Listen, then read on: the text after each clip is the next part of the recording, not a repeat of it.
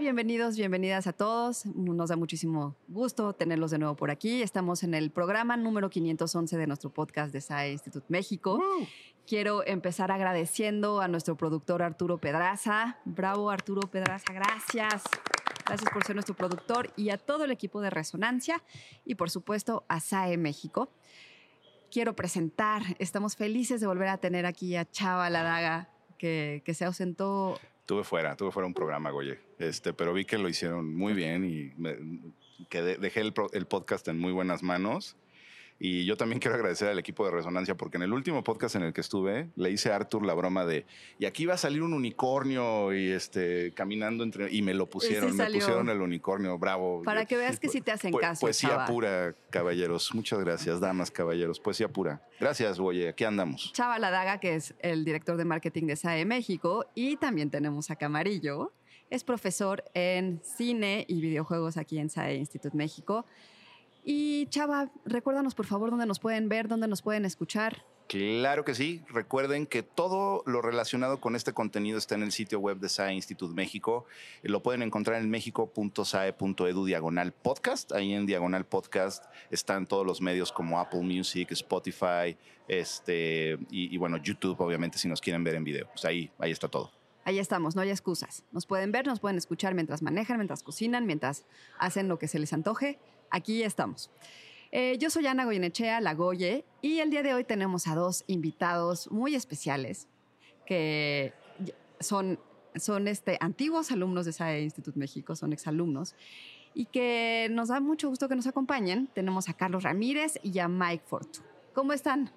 Bienvenidos. Muchas gracias por la invitación. ¿Cómo se sienten de estar de nuevo en SAE? Con una carga nostálgica muy pesada. Sí, veníamos sonriendo y reviviendo nuestros breaks ahí en el caminando para acá y donde echábamos el desayunito. Muchas, muchas memorias, ¿no? Muy buenas. Muy buenas memorias. Dejen que lleguen a mi edad, muchachos. Yo también acabo de pasar por un momento duro porque creo que estuve en el primer día de clases de los dos. Entonces, este, estoy en un momento como de tío, así de es que yo, yo, yo los vi crecer, ¿no? Entonces, nosotros, ya no, nosotros ya nos sentimos tío con los chavos nuevos que vemos. Y el círculo de la vida continúa. Eh, correcto, correcto. Sí, yo tuve, yo de hecho, de hecho, Carlos, lo platicábamos ahorita antes de entrar al aire, pero Carlos lo recuerdo muy bien en clase. Y ahorita, pues, ¿hace cuánto ya que saliste? Me dice, pues ya tiene 10 años que salí. Yo, ya han pasado muchas cosas en estos 10 años. Ya llovió. Y así justamente.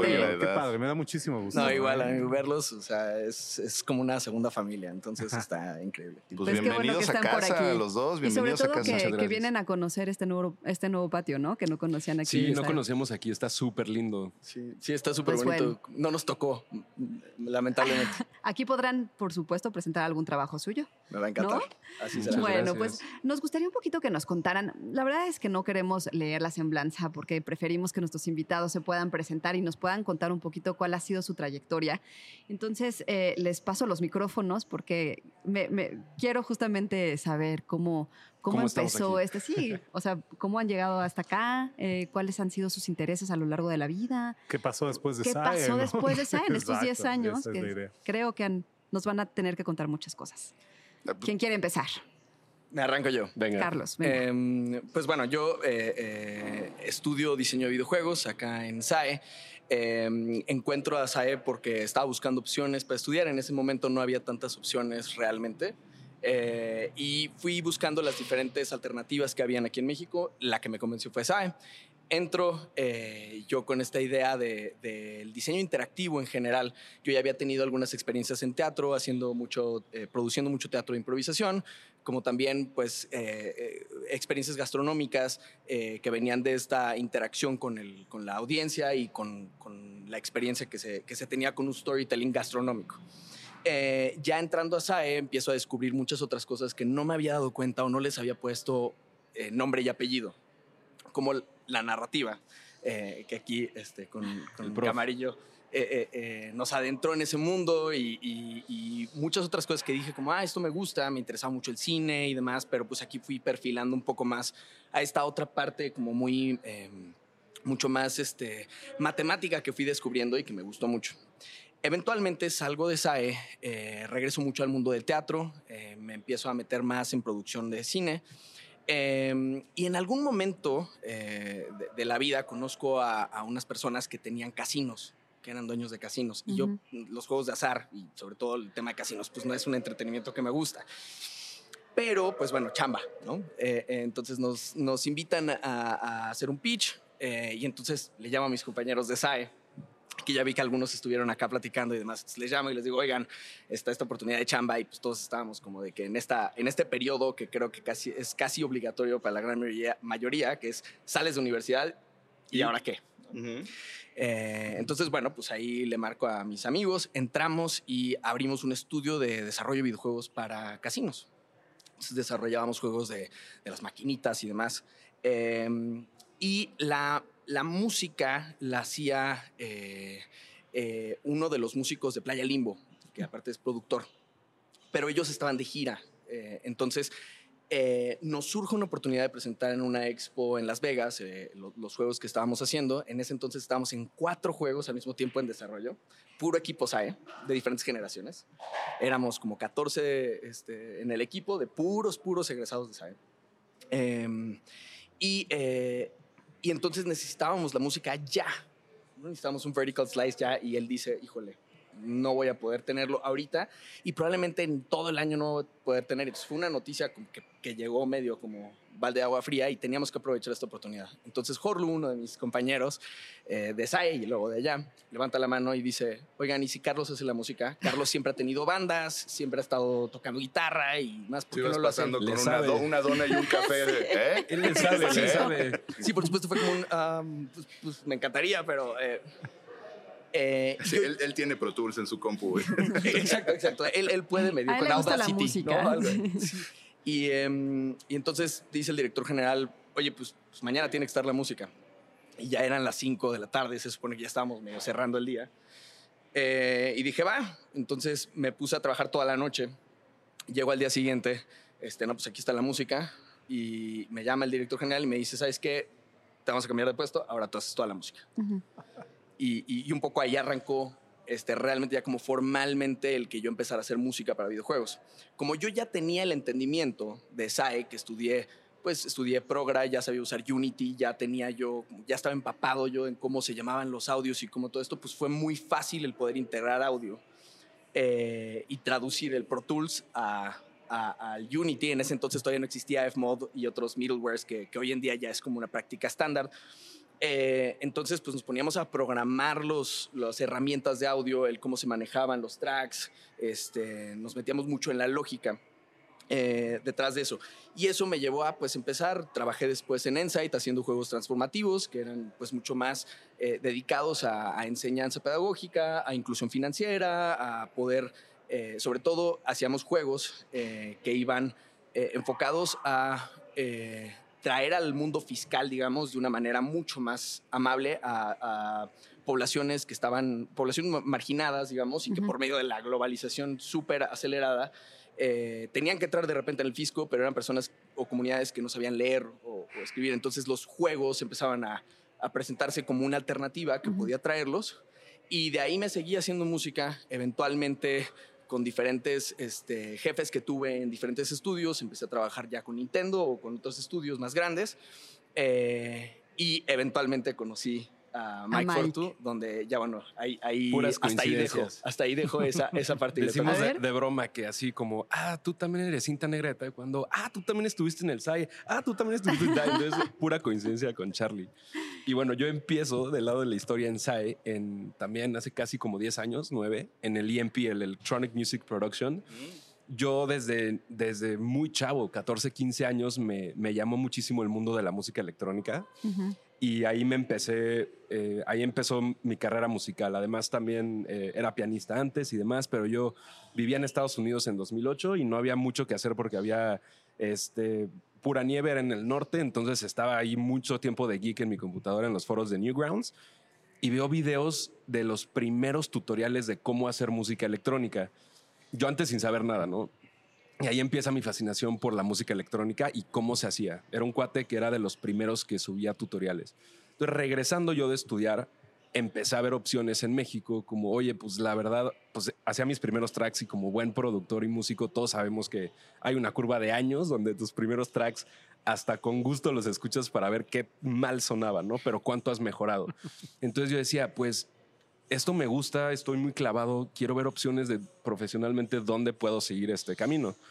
Y así empiezo a, aproximarme a SAE y veo este diplomado que tienen, creo que duraba un poco menos de un año el IMP, eh, y me meto, me, inscribo, mi mamá me, me, me, avienta ahí para que. Este, para que pueda tomar esa oportunidad y entro a SAE en IMP. Y en ese entonces estaba eh, Signal Deluxe, era un proyecto de Jerga, que era eh, uno de los productores eh, electrónicos mexicanos muy renombrados. Y su proyecto era Signal Deluxe y él era como el master, eh, la masterclass era de él y venían diferentes proyectos o artistas a enseñarnos, ¿no? Entonces, por ahí estuve varios, varios meses, acabé el IMP y vaya, se hicieron amistades que hasta hoy en día hemos tocado en IDC juntos, hemos estado este, en festivales, en giras, gente de la misma generación del IMP, ¿no? Entonces, esta como comunidad SAI y amigos y verlos después en el, en el tiempo también teniendo éxitos, es muy, muy padre y como muy enriquecedor recordar los, los viejos tiempos. Y ahora, regresando a cómo compaginamos Carlos y yo, yo estuve un- mucho tiempo, este, yo me dediqué a mi proyecto artístico, dando eh, conciertos, produciendo música electrónica, y en pandemia, eh, pues se paran los festivales, se paran los gigs, se paran los clubs, Ujú. Pura producción, ¿no? O sea, hay un chiste muy, muy cierto en la comunidad de productores que es los productores musicales ya vivíamos en cuarentena, ¿no? ya estábamos en el estudio en cuarentena, pero me empezaba a llamar mucho una espina que tenía que era musicalizar para cine o videojuegos o, algo que me, que me sacara un poco de la zona de confort de hacer mi propia música electrónica que a mí me gustaba, ¿no? Pero me encantaba el reto, no sé, veía una escena de- de cine la muteaba y yo empezaba a hacerle como el theme a esa escena en el piano o a un personaje. Y ese mundo de score me empezó a, a gustar muchísimo, yo sin saber ni por dónde empezar. Y en pandemia, en Instagram, veo una historia. Estábamos en un grupo, todo empezó porque estábamos en un grupo de Instagram de artistas, ¿no? Como eh, mostrando network. nuestros proyectos, networking. Y sube Carlos una, una, un, un flyer de que va a dar una plática de música para videojuegos. Y lo veo tarde y le digo ya un día después, oye, no, este, ya estoy listo. Oye, pues fue ayer, no sé si viste, pero ahí dice que fue ayer o ya iba tarde. Y dice, no, no te preocupes, pues nos conectamos en Zoom y te platico. Y yo, no manches, qué bueno onda este cuate, ta, ta, ta. Nos metemos al Zoom y desde, desde el Zoom así como que lo veía y decía, yo conozco a este cuate, yo conozco a ¿Dónde este lo he visto? ¿Dónde lo he visto? O sea, no escuchaste nada de lo que te dijo mientras. No, así él diciéndome de la industria, el holy grail de cómo lograrlo. Y yo así, ¿dónde he ¿Me, visto a me- este bro? me entendiste? Sí. sí. No, pero la verdad, súper chido, Charlie, así como chela en Zoom, este, y, y me empieza a platicar como de este mundo. Y yo fascinado porque era esa espina que tenía además de ser eh, artista de música electrónica. Y ya terminamos y resulta que crecimos muy cercanos en prepas diferentes, pero círculo social muy parecido. Tenemos una foto de ese entonces en una fiesta de Halloween juntos con amigos. Entonces fue como, Ah, ya, ya- ya se empezó a poner raro. ¿eh? resulta que era mi mejor amigo y no sabía. Sí, no, pero de- de- de- igual, así de estas co- coincidencias de la vida, sí. de que dices, estuvimos en las mismas fiestas durante mismas fiestas, años. en SAE también, todo, ¿no? Y todo empieza porque Carlos consigue un proyecto para musicalizar un videojuego de realidad virtual Ajá. donde el theme era muy electrónico. Que, que, por cierto, perdón, una interrupción pertinente, de otro compañero que también estudió en SAE, SAE. de Ricardo Vergara, que No, te- bueno. tuvo ese juego que, que- que se llama este, Automata Break. Ok. Eh, entonces él me busca porque, digo, oye, estoy pues, buscando a los amigos de SAE para hacer este, el juego. Ahora sí, perdón. Y me dice, oye, este, pues qué bueno que me contactas y qué bueno que conozco, me cuentas ya tu trayectoria de música electrónica, porque justo se está abriendo un proyecto donde necesitan, eh, la guía y la dirección es, pues, electrónica dubstep, así pesado, porque es un videojuego de realidad virtual rudo que peleas contra las máquinas, ta. Y me dice, pues, ¿qué? Este, te echas unas rolas y vamos bounceando y así es como empezó como las primeras colaboraciones ya juntos. Oigan, pues qué buen spin-off de How I Met Your Mother. Pero How I Met Your, your No, how, I- sí. how- how You Met Your Partner. How I Una Met Your relación Socio. completamente orgánica, ¿no? Sí. Oye, pero nunca, nunca coincidieron aquí en SAE, o sea, no, fuera de todas estas coincidencias, aquí en SAE nunca se toparon. No realmente No que porque... sepamos, hasta que salga otra foto, ¿no? Exacto. O sea, seguramente va a salir una foto Vamos a eventualmente buscar en que las sí. cámaras, probablemente. Sí, pero no, nunca coincidimos. sí. Creo que también nosotros, la generación que, nos, que me tocó a mí, de, de- con el, que, que hoy en día estamos trabajando, incluso seguimos trabajando con varios de ellos. Estamos en un juego con, con, con Horlu y otras personas de SAE. ¿Que, que tú eres la tercera generación? Creo que tercera generación. Yo cu- cuando entraba a SAE todavía había cosas en cajas en la parte de abajo. Y este, o sea, como que, que era apenas estaba arrancando muchas de las partes, ¿no? O sea, nos tocó que estaban construyendo, o sea, los estudios ya estaban, pero en el piso cuarto, que era el que en el que estábamos nosotros metidos, eh, eh, habían cosas en supervisión que todavía no estaban terminadas o cosas, o sea, sí nos tocó como los, los, los- principios. Desempacando. Sí, sí, sí, pero, pero nosotros estamos muy metidos como que en lo nuestro, o sea, como que estábamos bien clavados y, y bueno, Chava no me va a dejar mentir, o sea, desde el primer trimestre nosotros, este, y aparte le agradezco mucho a Chava por eso, pero ya estábamos presentando proyectos, ¿no? Entonces estábamos bien metidos todo el día trabajando y así, o sea, como que sí que socializamos venían. mucho, pero este, trabajando. Guardo con mucho cariño un- un- la primera imagen que tuve, como un primer avatar eh, personal, digo, en ese momento, yo digo que son puras cosas, en esos tiempos, Sí, ¿no? sí. pero bueno, en esos tiempos no había una, o al menos no popular, una aplicación donde te pudieras meter a hacer tu propio avatar. No sé si recuerden que hubo una temporada en que salió una aplicación donde eh, en una página web podías hacer tu avatar de Los Simpsons, ¿no? Y se hizo como súper viral y todo esto. Eh, pero bueno, los primeros que llegaron así como, oye, ¿te acuerdas de este proyecto que andamos ahí este viendo de un videojuego con pixel art y eh, con pixel art?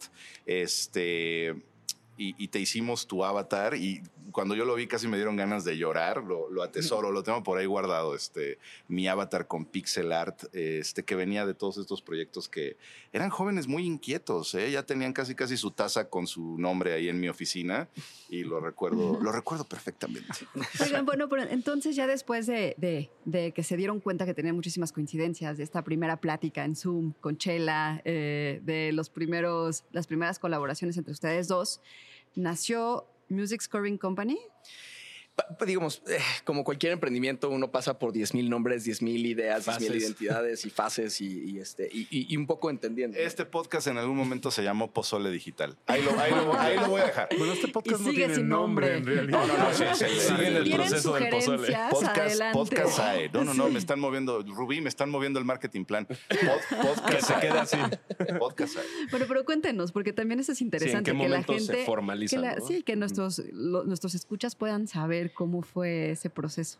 Pues el, el primero creo que fue muy, muy este, fortuito el que, el que yo no, no era, o sea, yo me considera, me consideraba y me considero neófito en el tema de música electrónica. Entonces, cuando Fortu eh, eh, empezamos a trabajar, primero fue una, un- oye, échate una rolita para este juego, eh, pero eventualmente fue como, no, pues echémonos todo el soundtrack y diseño sonoro y vámonos así. Eh, de ahí luego empezamos a meternos mucho a cine, eh, eh, este, hacer, mucho cine de ciencia ficción este, con cortometrajes, este, horror, y empezamos a, como que a, experimentar mucho. Y curiosamente, eh, el punto de encuentro entre la música muy orquestal, estudiada, compleja, que trae Carlos a esa escuela, donde en la electrónica, pues es a nivel género, sabes que es pues menos notas, menos complejidad musical, pero más que te truene y así. Ese punto medio de lo orquestal que traía Carlos con como el ponche electrónico del que yo venía, sí, sí, empezó a- sí empezamos a tener un sonido bien único. A tal grado que además de los proyectos donde ya empezábamos a chambear juntos, dijimos, oye, ¿y si nos echamos un EP como artistas? O sea, porque esto sí suena bien chido. Entonces tienes aquí el 140 bits por minuto Matrix y entran las orquestas y luego un drop a halftime de dubstep. Y, y fue nuestro primer EP como artistas, ¿no? Entonces como Wow. que ahí ya se marca un poco el, ok, Este es un sello. eh, trabajamos bien juntos. No, ¿Cómo y- se encuentra? ¿Cómo se encuentra ese, ese, ese proyecto? Ya me interesó. Entonces, ¿cómo lo busco? ¿Dónde está? Eh, ¿Cómo sí. se llaman como artistas? eh, eh, como, como artistas es Mike Forto y Carlos Ramírez. Ok. Tal cual, y lo pueden encontrar en, en todas las plataformas de Y streaming y, ese demás. proyectito es Portals, como portales. Ok. Ok. Y, y- y aparte ahí empezamos a jugar con, con, con álbum y con ideas conceptuales. Fue el primer ejercicio que hicimos de conceptualizar música, ¿no? O sea, de decir, queremos contar algo, entonces vamos a escoger desde los instrumentos y los timbres eh, que son, vamos a, a establecer un storytelling conceptual, un, un precepto creativo para poder desarrollar eh, a manera como de un ensayo en un disco, ¿no? Y eso nos llevó a que fuera el cimiento de Music Scoring Company Ok. que, eh, que, que no era nosotros entregar música, sino era entregar un- una propuesta creativa eh, eh, muy estudiada, sacando data, este, como que estudiando mucho nuestras propuestas. Y todo eso porque queríamos trabajar con League of Legends. ¿no? Ese era como que nuestro norte de que queríamos, porque era muy compatible la música que estábamos haciendo en ese momento.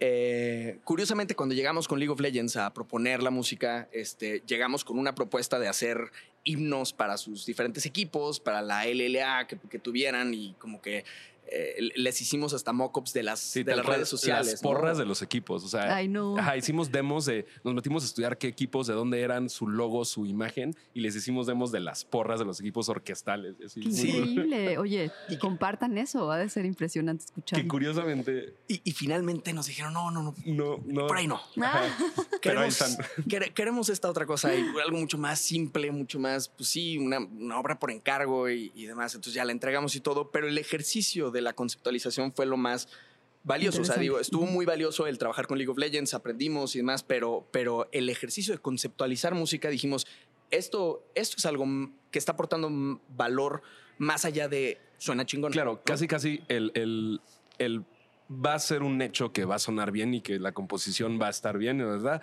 Más bien, antes que eso es qué, qué trabajo de, de conceptualización estamos haciendo a la hora, ¿no? Para Como- que le haga sentido a los fans, ¿no? A las comunidades. de Exacto. Oigan, y ahí, por ejemplo, en ese proceso de conceptualización, ¿tomaron alguna inspiración, no sé, de la cultura de las barras del fútbol soccer o...? Sí, sí, tal cual. O sea, nos pusimos a estudiar. este, nos decimos eh, 50 layers ah, y suena como estadio lleno, ¿no? Pero Wow. sí, sí, en, en ese en específico sí le Digo, hicimos no, no así. sé mucho de eso, pero hay, hay un equipo de fútbol en Europa que tienen este como, como que todo su mod es este Seven Nation Army de los White Stripes, Mm. ¿no? Y que Y Bueno, sí tienen la- el, el- o sea, cuando también, cuando juega México, cuando juega, ¿cómo se llama? El Chucky Lozano, es Ajá. el Chucky Chucky Lozano. Eso hasta en el antro. Yo que en los festivales así le bajas al filtro en Seven Nation y cantan el Chucky Lozano hoy en día. Es muy Oh. divertido, ¿no? La verdad es que el- sí, las porras, las porras en los estadios son siempre muy importantes. No, y, Pero- y- y- y que ahí, eh, eh, ahí eh, de repente te das y- y te cuenta de cosas bien locas, ¿no? Pero está muy documentado el tema de los himnos, muy estudiado. Entonces nos pusimos a ver textos de etnomusicología o de cosas así para poder ver, pues, qué es, a qué tempo realmente, cómo es una marcha, cómo es todo esto. Entonaciones. Sí, o sea, como que empezamos a ver que la música podía ser más allá de estética. Claro. matemática incluso, ¿no? Exacto, y 100%. puede ser, puede ser una cosa que, que tiene un discurso muy fuerte. O sea, eh, eh, nosotros ya hoy en día estamos muy acostumbrados a que si hay una canción de hip hop y de repente entra un acordeón, no nos sorprende tantísimo. O sea, decimos, ah, qué chido, qué fresco. Ajá. Pero hasta ahí, porque ya estamos acostumbrados a que la música es así, ¿no? Ya no es. Si es rock, es este, guitarra o dos guitarras, este, bajo, batería y una voz, ¿no? ¿no? Puede ser muchas cosas, pero se queda en la forma y vimos que había mucha oportunidad de irnos al fondo para poder, sobre todo, eh, treparnos a la visión de un director, una directora. Y entonces, más bien, en vez de decir, es que esto suena Sí. súper bien desde mi ronco pecho, esto realmente es lo que marida muy bien con una idea Claro. y, eh, y nace la idea o el concepto de que traducimos ideas en sonido.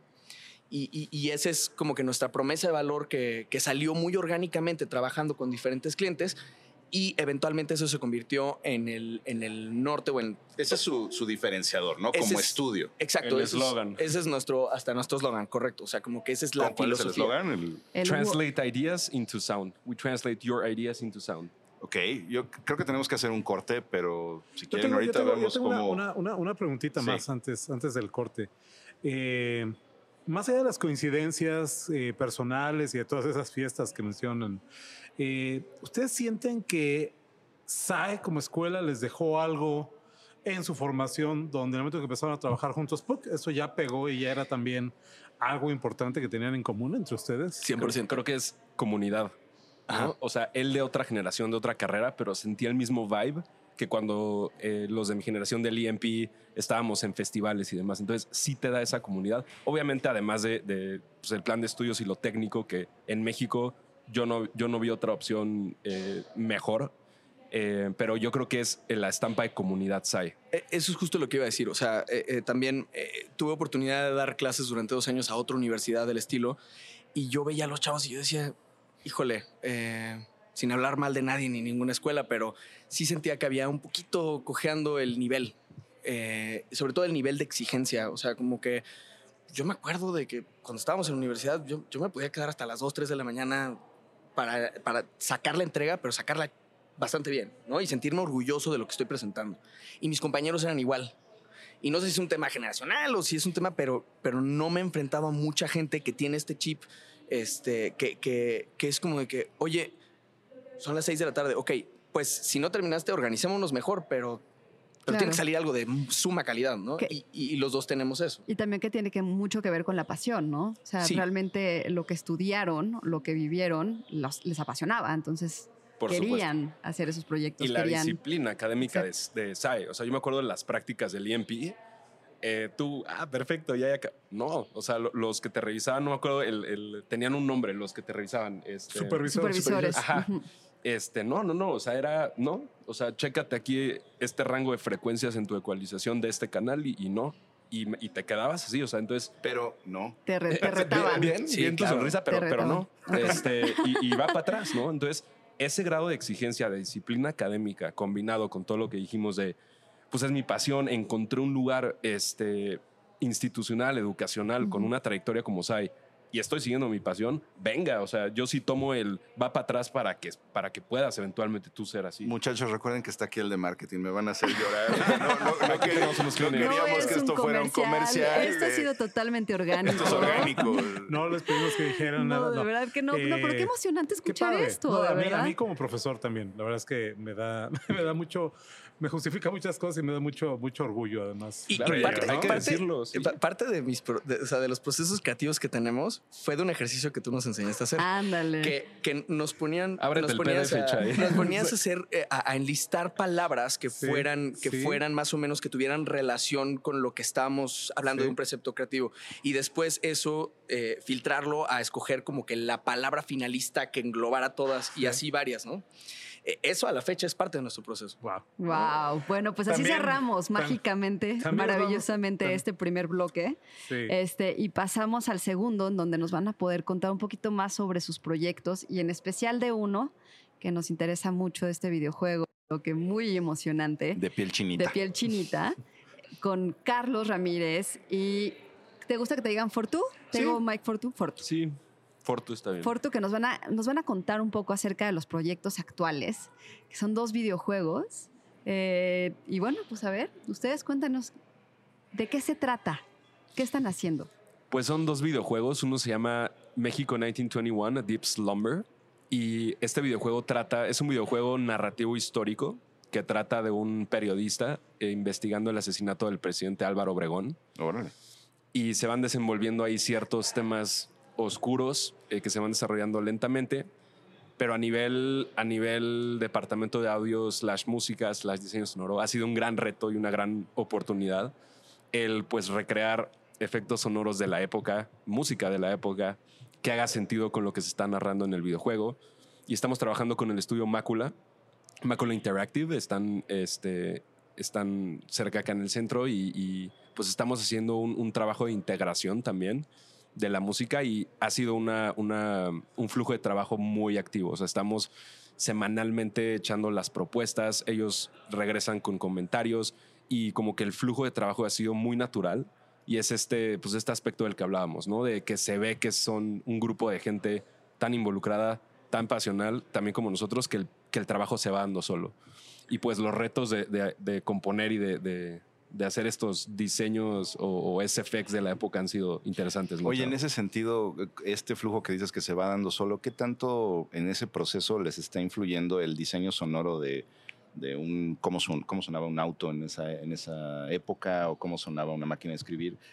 ¿Qué tanto incorporan esos elementos a la música? ¿O qué tanto afecta a la música esos elementos? bastante y, y ha sido muy para nosotros fácil porque ellos cuentan con un equipo de, de historiadores. O sea, tienen ahí un historiador que él nos va como dirigiendo. Ok. Y si quieres, platícales tú, Chay, cómo ha sido el way of work de esto que nos comentan. Sí, eh, estamos colaborando con la hemeroteca, eh, eh, también con, con archivos eh, mexicanos de, de- de- de, digamos, de diferentes este, museos o fundaciones a los que nos pueden dar a nosotros acceso a poder estar con la fonoteca escuchando cómo sonaba ese celular, ese, Ese bueno, ese modelo de ese modelo de teléfono. teléfono. Oye, Este, Oigan, ¿y en especial hay algún sonido que les haya llamado la atención? Los pregoneros.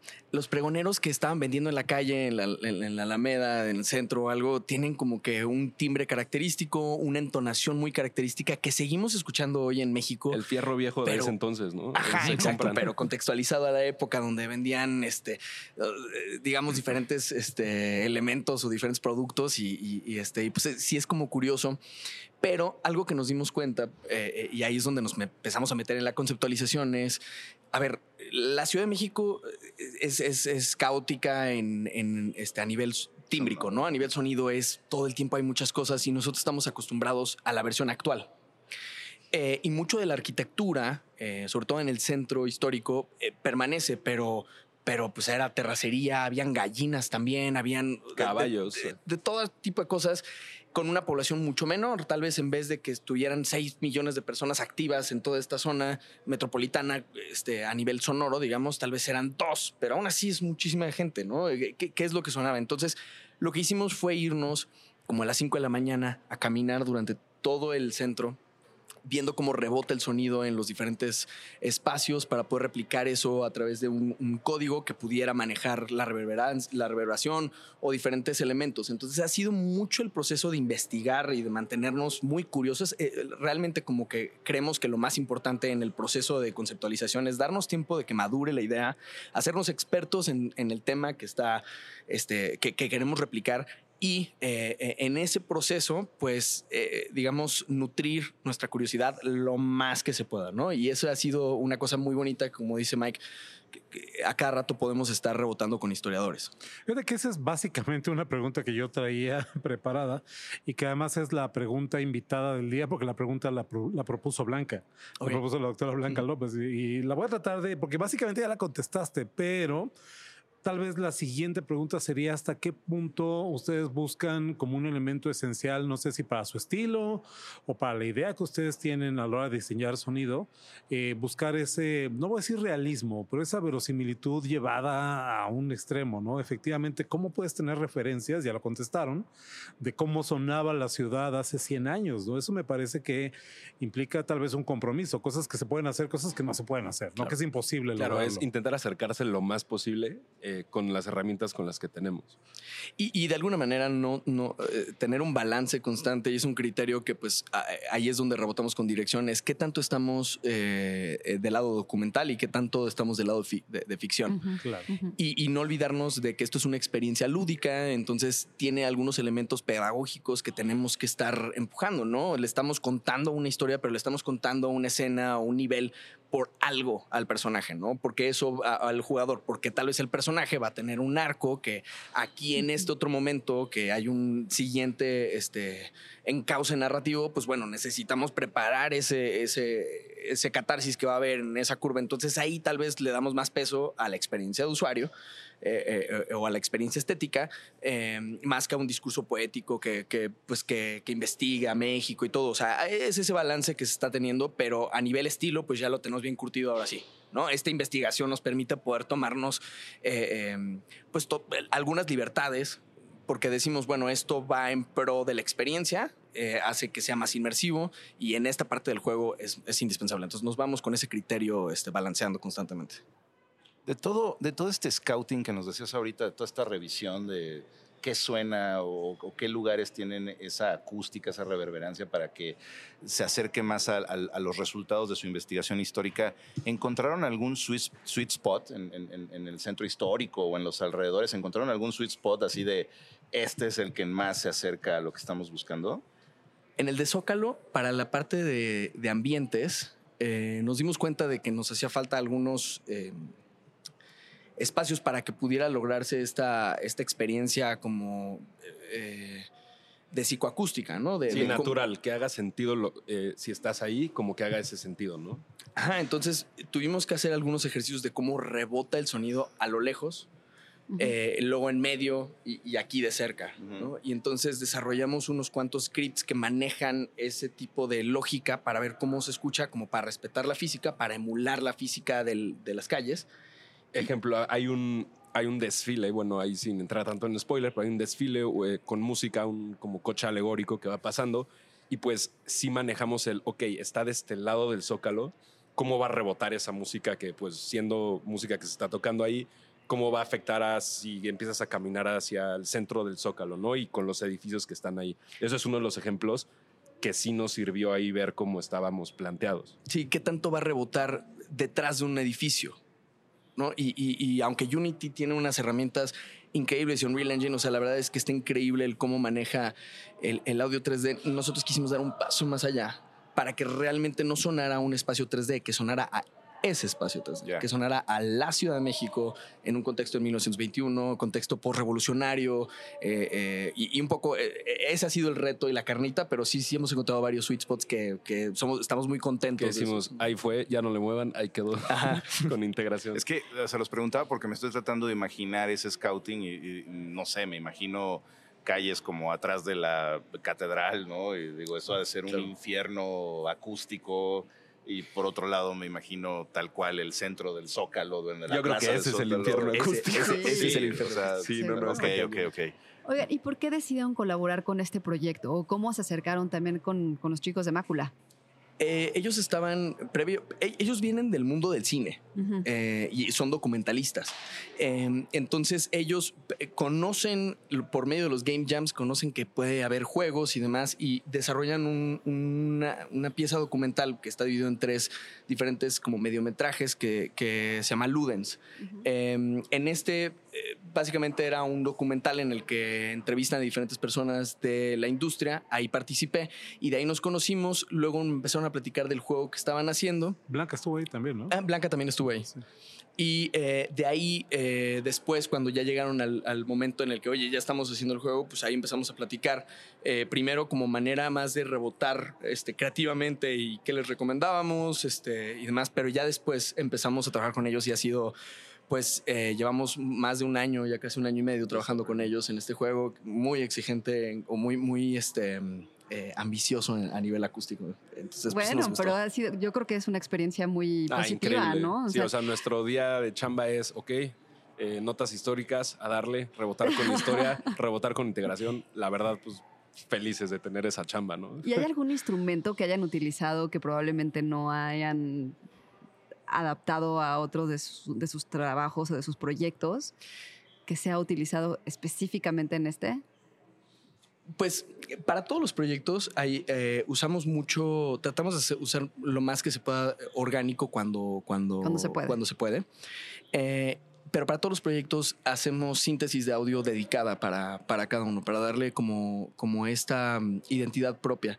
Entonces hemos hecho muchos síntesis para poder, para poder replicar ese sonido. Hemos ampliado cosas y manipulado mucho. Eh, entonces sí hay cosas que son únicas de este juego, ¿no? No es un stock así que nada más usamos, sino le generamos. Entonces, de repente, eh, este desfile que, que dice Mike eh, eh, es un desfile militar, sin contar mucho. Eh, y en el desfile, pues escucha a una banda militar tocando. Y una de las cosas que dijimos es, la, la- la- es muy curioso el sonido de las bandas militares porque son súper rigurosos, súper exigentes en todo, pero la música es como que, ah, pues tócale ya, hombre. Tócalo. Sí, la trompetita desafinada Órale, en vas. deportes, ¿no? El prof de deportes y desafinado. Y entonces nos acordamos de nuestro tiempo en este, Asamblea La Bandera, ¿no?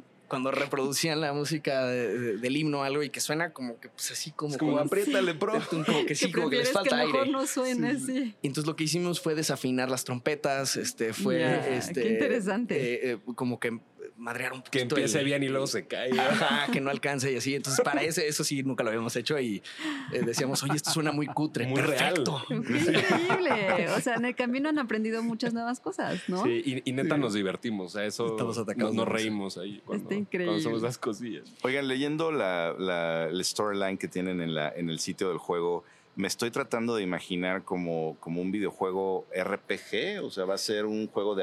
de Es, es un juego con una carga narrativa muy fuerte. Este, yo, yo la verdad es que lo, e- ellos como lo, lo plantean es que es un- una pieza documental. ok, eh, con unas, una ficción de un personaje, pero pues realmente hay, hay momentos en que estás con Doctor Atle y estás con los Diego moralistas y, y entonces sí, sí, digamos que tiene esta parte documentalosa. Lle- llega a un punto de serious game de que Eh, tienen... yo, yo creo creo que sí en el sentido de la intención del peso narrativo, Ya. pero didáctico, ¿no? También eh, la dimensión Sí, didáctica. definitivamente es una pieza didáctica y están llevando los libros de texto este, eh, eh, a- en videojuegos, eh, libros de texto muy informados.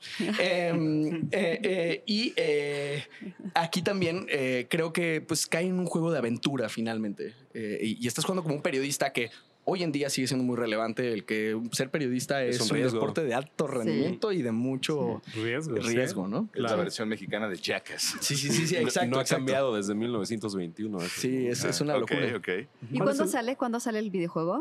Eh, todavía no tiene una fecha como particular, eh, pero se espera para, para 24. el- Pero el presentaron, 2024. presentaron en Cannes este año, ¿no? Sí, se fue a Cannes este, por medio de maquinitas y, y- y demás. Este, estuvo allá y ha viajado mucho el juego. Estuvo en el London Game Festival, en la Maze de Berlín. Eh, ha estado ya en bastantes Mucho lugares. ruido internacional. Pues Eh, qué bien. Sí. Sí, sí, está muy padre. Bueno, pues pueden ya suscribirse como a la preorden ah, en Steam. Estoy viendo que lo van a poder también jugar en Mac OS. Este, entonces, pues bueno, ahí en Steam está por si quieren estar al pendiente del release, ¿no? Sí, sí, y está, la verdad es que vale mucho la pena. Este, digo, en general, los juegos mexicanos, la verdad es que están avanzando muchísimo, ¿no? No es esta, ya no estamos en este punto donde eh, ahí hay unos cuantos ejercicios. La verdad es que ya hay juegos bastante buenos, este, y cosas que se Y están haciendo. estudios independientes increíbles. muy también, con, con un gran avance, una gran seriedad, profesionalismo, entre ellos Macula Interactive. Y el, y el otro, estamos, el otro Sí, juego estamos, cuéntanos. estamos Está muy bueno. emocionados y curiosamente es con alguien más de SAE. Este, Jorlu, Jorge Luis de Alba, es un, un- yo lo he dicho muchas veces, es un virtuoso y es, Eminencia. eh, para mí es la promesa del diseño de ¿Tu, juegos. en tu misma generación? De la misma generación, sí. Y- y, eh, con él ya hemos trabajado mucho, este, hemos hecho muchísimos juegos con él de todo tipo, desde que estábamos en la carrera. Em, y eh, ahorita estamos trabajando en un juego que se llama Eldritch Climb, es un juego de horror cósmico eh, con, con su toque de comedia, eh, entonces muy Lovecraftiano, muy así. Y pues a mí la verdad es que personalmente digo, nos gusta mucho Lovecraft y, y- y todo, ¿no? Entonces está bien padre. Y ese otro juego, eh, apenas empezamos producción, pero está impresionante. O sea, es una cosa muy, muy linda, muy terrorífica, pero muy chistoso Sí. al mismo tiempo. eh, Muy como, tiene mucha dualidad, ¿no? Es como cartoony, chistoso, pero luego dices como, ay, se está poniendo dark Entonces, esto, pero no. El audio de ser completamente diferente al Sí, primer videojuego que nos sí, hablaba, es, es ¿no? otra cosa y también es un reto porque es, es sin spoilear tanto, es como el mal que te puede dando subir el, el mal de montaña, cómo te puedes empezar a volver loco. Entonces es un climber y es jugar con este como, ok, es un climber cartoonish, pero luego te empiezas a volver loco como personaje y te empiezan a aparecer eh, malos eh, dependiendo de tu nivel de insanity que vas teniendo. Entonces la música cómo refuerza eso, ¿no? Manteniéndolo cartoonish, pero no. Y a partir de la conceptualización a la que llegamos fue, nos vamos a cimentar en, en el tema de la, de la exposición a la verdad absoluta y cómo eso te vuelve loco. Entonces, la música eh, tiene una composición que, que va, va avanzando a lo largo de un nivel y que conforme va pasando más este, este cercanía con la locura, se empieza a desprender nuevos arreglos sobre esa misma. Entonces es componer una, un- una pieza con muchísimos arreglos que van cambiando, depende de lo que va pasando en el juego y qué tan loco estás. Y nos atrevemos a meter de repente cosas hasta metaleras y luego pues, es muy orquestal la música y de repente tiene como que beats más, más Low- latinos. low O sea, la verdad es que este, como es locura, pues este, muy nos estamos agarrando mucho de la margen poca para contención psicótica. este, entonces es, es completamente distinto al, al otro que tiene que ser purista en el sonido y así. Este es, este es mucho más libre y loco y, este, y también es muy divertido hacer desde este otro camino, así como más de exprimir la creatividad más que la curiosidad. Es como que vamos a ver hasta dónde lo podemos llevar este, con ritmos loquísimos y tiempos o compases compuestos que normalmente en videojuegos un poquito más, este, más cuadradito en ese sentido y aquí nos estamos volviendo loco. Entonces, padrísimo también. ¿Ese cómo se llama? Oye, Carlos, El, eh, Eldritch, L-D-R-I-T-C-H, Eldritch. todavía, todavía está eh, un paso previo a poder encontrarlo Eh, con E. en plataformas E, L. y demás, pero ahí Así, va. pero con E, L, L. exacto. Ok. Oye, eh, Carlos, Climb. eh, una pregunta. Climb, claro, sí, con eso no lo encontraba. Rich Climb. Una, una pregunta, ahorita que mencionas, que mencionas esto, en eh, eh, como parte de la investigación que hicimos para, para el programa del día de hoy, me topé por ahí con un artículo que hablaba sobre cómo este es un debate, de hecho, en la industria. Hasta qué punto creo que ya nos demostraron cabalmente ahorita la importancia de no solamente de la música, sino del diseño sonoro en general para la inmersión, para que el, el jugador se meta literalmente al juego que está, que está jugando, válgase. Pero hasta qué punto hay el riesgo de que toda esta experimentación distraiga también al jugador? Ay, ¿Dónde ay. está ese punto de equilibrio donde tampoco puedes permitir que, que se lleve al, al jugador el diseño sonoro y que lo saque entonces de la narrativa? Justo lo que hablábamos acerca de, de- tenemos una, una labor estética y, y en un plano de un, de un, este, discurso poético o estético, pero está la otra parte que es psicopedagógica. Si nosotros hacemos algo que es muy acelerado y muy que se sienta amenazante, el jugador va a sentirse amenazado. Si estamos en un momento en el cual no es amenazante a nivel gameplay y además le estamos diciendo dos mensajes al mismo tiempo, entonces no estamos reforzando lo que se tiene que hacer, ¿no? No estamos dándole una instrucción por medio de la música.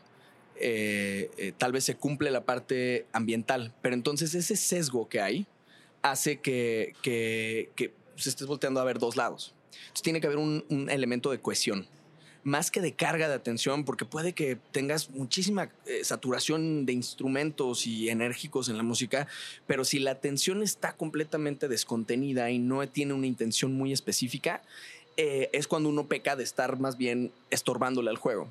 Eh, yo creo que no, es, no debe de ser, hay personas que, argumentan lo contrario, pero yo creo que no debe de ser limitante la cantidad de instrumentos o algo, porque eh, tienes películas como, como, digo, creo que de los soundtracks más icónicos que existen en el cine es Star Wars. Y si escuchas los arreglos de Star Wars, o sea, pueden estar teniendo una conversación y es como si estuvieras escuchando a un compositor del siglo XIX inglés, bla, y trompetas y mil cosas y 150 instrumentos sonando y coros y todo, y aún así estás concentrado, ¿no? O sea, es cohesión. claro. Este, creo que es un tema más de... Y tienes a Gustavo Santolaya con su banjo en Eh, The sí, Last of Us, ¿no? Exacto, exacto. O sea, creo que, creo que es más un tema de, de dónde está la atención, como que. Y entender un poco acerca de, de- de- de, mm, principios psicológicos básicos. O sea, Ok. la, la, la, la, la- la atención periférica, dónde está. Y en qué momento y cuánto tienes la atención latente. O sea, como que es poquito, digo, sin entrar en demasiados conceptos, Ujú. pero teniendo algo básico. Y de conductismo, porque finalmente le estás enseñando algo a alguien Ujú. alguien, sobre todo en diseño sonoro, salta Mario y suena el sonido del salto. Se cae eh, por un precipicio y pierde ese nivel, suena esta otra cosa, retroalimentación directa e inmediata, ¿no? que eso es algo característico de los videojuegos. Si tú le cambias ese patrón, le estás diciendo dos cosas. Le estás diciendo, te puedes caer y suena así, o puedes saltar y suena así, o no. Y ahí distrae mucho. Entonces creo que es un tema de estar muy organizado y, tener como que la noción de cómo reforzar ciertos estímulos y qué tipo de retroalimentación va a esperar la persona cuando salta o cuando cae o cuando lo que sea, ¿no? Sí, detalles, inclusive ahorita que lo dijo lo de los brincos en el de 1921, ¿no? Que pues es todo funciona a base de notas en la libreta del periodista, hasta el cómo suena que avances la página Ah. a que la regreses Claro. a nivel tonal, ¿no? Detalles tan así que te diga este esto es más de UI, pero ese tipo de detalles es muy importante, ¿no? Que refuerce absolutamente todo y ahí trabajamos mucho con dirección. Tal vez nosotros lo hacemos así y pues nos ayudamos entre todos, ¿no? En feedback y todo, pero ese es uno de los ejemplos. Que eso es yo me imagino que también el éxito de un proyecto tiene que ver con cómo se comunica dirección con, Totalmente. ¿no? 100%. Ok. Totalmente. En el rubro comercial donde también trabajamos con Music Scoring Company, este, pues ha habido lugares donde nos cuesta más llegar a la pieza porque la dirección, eh, la comunicación con la dirección puede ser como o más lenta o un Muy poco más o diferente como con otros con los que luego luego se agarran, ¿no? O- y va a ser así siempre. Va a haber unos con los que tienes una línea de comunicación directa o se entienden y donde te puede costar más. Claro. ¿no? Nuestro reto es con los que nos cuesta más, aún así llegar a lo que se Claro. tiene que llegar. Sí, sobre todo en comerciales de televisión, que es ahí no tenemos un año para desarrollar un discurso. era- es- era mándame para antier, mañana. claro. Este, ahí, ahí más bien, pues también se va sensibilizando uno y entiende también las tendencias de consumo, ¿no? O sea, y un- entonces nos tenemos que poner a consumir. Este, a ver, vamos a trabajar con tal marca de cervezas, pues vamos a tomarla primero.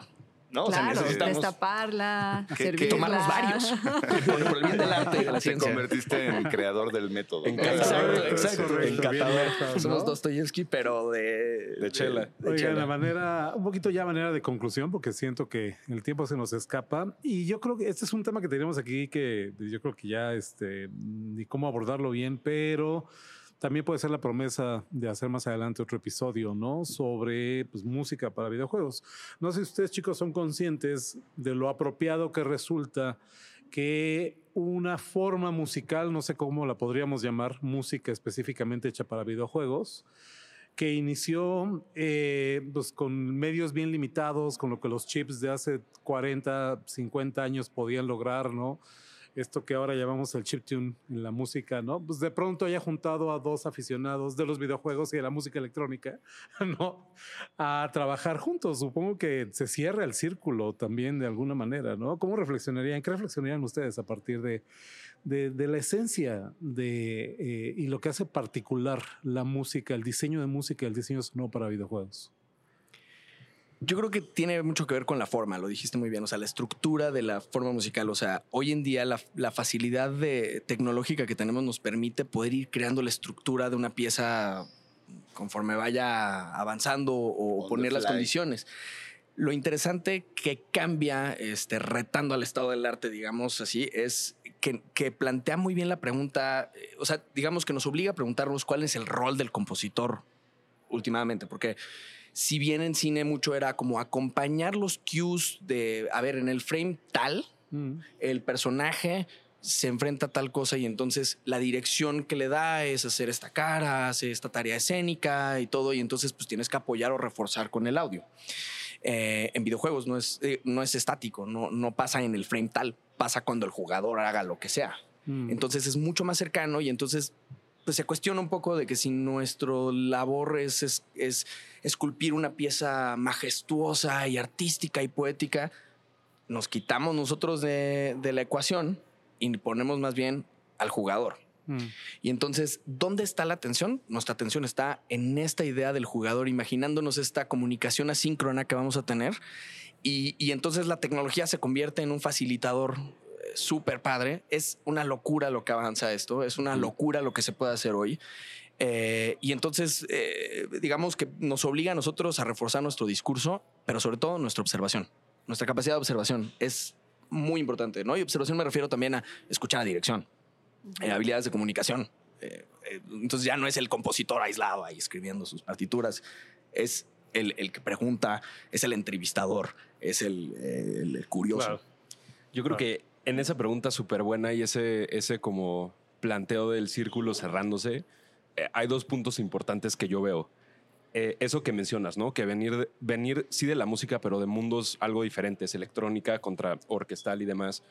Yo sí veo como una de verdad oportunidad el poder haber eh, hecho esta sociedad con Carlos, porque cuando vienes de gamas tan separadas haciendo la misma música, y pones un punto de encuentro, te da oportunidad de trabajar en equipo en el máximo exponente, o sea, aprender del otro yo no tenía mucha idea ni de orquestación, pues tenía ahí mis sins de violines, ¿no? Entonces le mandaba mis demos a Charlie y él como, uy, mijo, o sea, en, buena onda, ¿no? Pero, pero me decía el feedback real de, oye... Dinos la verdad si hiciera en buena onda. Como, oye, como los supervisores de SAI, ¿no? Yo creo que él era uno de ellos, ¿no? Pero me dice como, no, ve, te voy a enseñar a que suene como violín esto, ¿no? Entonces articulación, este, velocity, todo. Entonces yo le aprendo esa parte de, de todo lo que él tiene. Él también le aprende lo técnico de mixing eh, y, y demás de lo que yo traía y de verdad ya es un, ya es un ya hoy en día es como, bueno, yo me echo strings, yo me echo trompetas y Charlie se echa una mezcla final. Entonces, sí es un gran ejemplo uno del trabajo en equipo y que esto aplica para soundtracks, para ventas, para vender yogurt, para lo que sea, ¿no? Como, y aprender de las otras áreas. Una cosa es trabajar en equipo y otra cosa es sacarle el mejor provecho a la oportunidad de trabajar en equipo. Y el otro punto es las herramientas, lo que dice Carlos. Hace 10 años, hace 5 años eran diferentes las herramientas con las que estaban en el juego. Entonces, el punto es estar a la vanguardia. Hoy en día, con todo el tema de AI, ¿no? Que es un super boom, tenemos que ver cómo se pueden usar esas herramientas para seguirle dando el valor a los artistas, a los compositores, a los creativos, ¿no? Y no, no echárnoslos en contra, eh, esas nuevas tecnologías, sino saber la forma en cómo usarlas a nuestra conveniencia para seguir demostrando que la creatividad humana va a seguir siendo lo que marca. Y, y se ve al final del día, pues los estudios nos contratan a, nos contratan a nosotros, ¿no? Las marcas, en vez de irse por algo generado, pues sí necesitan mantener un diálogo de, oye, en este necesito que se transmita esto, ¿no? Entonces, yo creo que el trabajo en equipo, aprender de eh, multidepartamental, más estar al día con las herramientas, que ahí el chai es, el, es mi fuente, de, mi newsletter de, de, de, nuevas tendencias tecnológicas. A las 6 de la mañana manda todo lo nuevo que hay, este, que también le he aprendido eso. Fíjate que no, ya puso una inteligencia artificial a mandarte mensajes a las 6 de la mañana. De hecho, yo no estoy aquí. Él está dormido. Yo estoy en Acapulco. Él es Chey ahí. Muy yo le digo bien, Chey ahí. Eh, entonces creo que esos dos puntos, eh, sea ventas, sea lo que digo de yogur, sea música, hace que al- algo pueda funcionar. En este caso, el emprendimiento. Y, y yo creo que donde sí se cierra el, el círculo, donde me parece que es lo más valioso de esta sinergia, es la comunicación. Nuestros clientes, nosotros mandamos, este, terminando de trabajar un comercial o un videojuego, un nivel, mandamos una encuesta de que, oye, ayúdanos, ¿no? Queremos mejorar. Y, y- y, este, en muchas cosas los clientes han dicho, decimos como, ah, qué chistoso, este, este cuate le gustaría que mejoráramos esto de proceso o este otro a este otro y demás. Pero donde todos, todos, todos, todos dicen esto sí, es qué fácil es trabajar con ustedes. Qué a gusto bueno. es trabajar con ustedes. No, Y, y- y yo creo que es ahí es donde hemos visto que hay una palabra que usamos todo el tiempo que es uno de nuestros como conceptos para nosotros, ¿no? Que es accountability, que en Te, español no te iba a existe. decir una, dos, tres, accountability. lo Hashtag. podemos hacer, ¿eh? Si quieren. lo- Una, dos, tres, Accountability.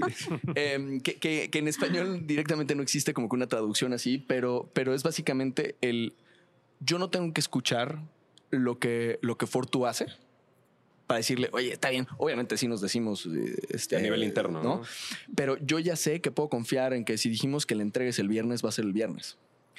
Y eso, cuando ya tienes tres comerciales al mismo tiempo, dos juegos, una peli y demás, siendo dos, Es lo más importante. es lo más importante. ¿no? Wow. Tanto para nosotros internamente Sí. como para el cliente, ¿no? Porque estamos en 15 frentes y, oye, yo voy a entrar a esta junta, tú te echas tal, pa, perfecto. Y ya luego regresamos y, y, bueno, tenemos procesos muy definidos que nos Sí, permiten. ni dudas el, oye, el, el- se habrá acordado Charlie, no, hombre, o sea, eso es, es otra liga de comunicación. Bueno, pues ahí padrísimo. está, ahí está la regla de oro para un em- buen emprendimiento y para que una empresa sea sana, ¿no? Y Realmente nos llevarse. costó otros emprendimientos anteriores el haber llegado al bueno. Sí. La curva es importante, porque Sí. ahorita lo decimos fácil, pero pues llevamos 10 años también en, Y- en y otras cosas y bueno, aprendiendo. En esos como debe de errores ser. aprendieron mucho. Y bueno, no me dejarán mentir mis compañeros y yo, pero qué gozada haberlos tenido aquí. Hashtag Estamos- gozadera. Sí, estamos como Muchas sus gracias. clientes, totalmente de acuerdo que es maravilloso poder conversar con ustedes. Muy fácil, Muy muy, fácil. entretenido, ¿no? Muy bien, sí. Se, se un nota la pasión, y de un verdad. caso de éxito que yo de verdad espero que de todos los episodios que hemos hecho en esta, nueva, en esta nueva etapa del podcast, desde el episodio 500 con este formato, de verdad no saben qué ganas tengo de que alumnos actuales de SAE de reciente ingreso, gente que vaya en su primero o en el segundo trimestre, vean este episodio. Sí. Eh, creo que sería un must, ¿no? Entonces, pues ojalá, ojalá De que haya mucho de los ellos. ponemos. Hay que ponérselos de tarea. Muchas gracias de verdad por este espacio. A ustedes, Lo disfrutamos gracias a ustedes. muchísimo. Muchísimas gracias. Y bueno, pues. eh, Perdón, el- Chava, el, el- el foro de la gente que nos está viendo, ¿dónde los puede seguir? ¿Qué, qué, qué página recomiendan? Porque lo, lo hice en el programa antepasado, lo voy a hacer acá. Va a salir aquí un periodista mexicano de 1921 caminando que, que va a ir este, Repartiendo- eh, repartiendo folletos y ahí se va a ver sus redes sociales o la página. ¿Dónde lo siguen? Pueden encontrarnos como Music Scoring Co. de, de- de compañía, musicscoring.co en el sitio y en Instagram, TikTok igual. Y eh, nos pueden encontrar a nosotros, a mí como arroba Carlos R. Comp, como de Carlos Ramírez Compositor, eh, igual en todas las redes. Y por acá, arroba Mike Fortu. Igual en todas las redes. Igual en todas las redes, los dos videojuegos de los que platicamos es 1921 México a Deep Slumber y el otro Eldritch Climb. Recomiendo mucho también su etapa de TikToker. Síganlo porque yo, yo aprendo mucho en las capsulitas que está subiendo a TikTok acá el buen Carlos. Pero Muchas bueno. gracias. Y, y gracias por tenernos aquí. La verdad Muchas es que es, un honor tenerlos a. Es su casa. Fue un gusto regresar. Este, es de verdad, casa. fue una gran Siempre será nostalgia y alegría. Siempre su Gracias. Chava, ¿dónde nos pueden escuchar? ¿Dónde pueden ver este podcast? México.edu, no, México.sabe.edu, diagonal podcast, donde nada puede malir sal. Yo soy Ana Goyer. Nos vemos en el próximo episodio. Gracias. Hasta luego. Gracias.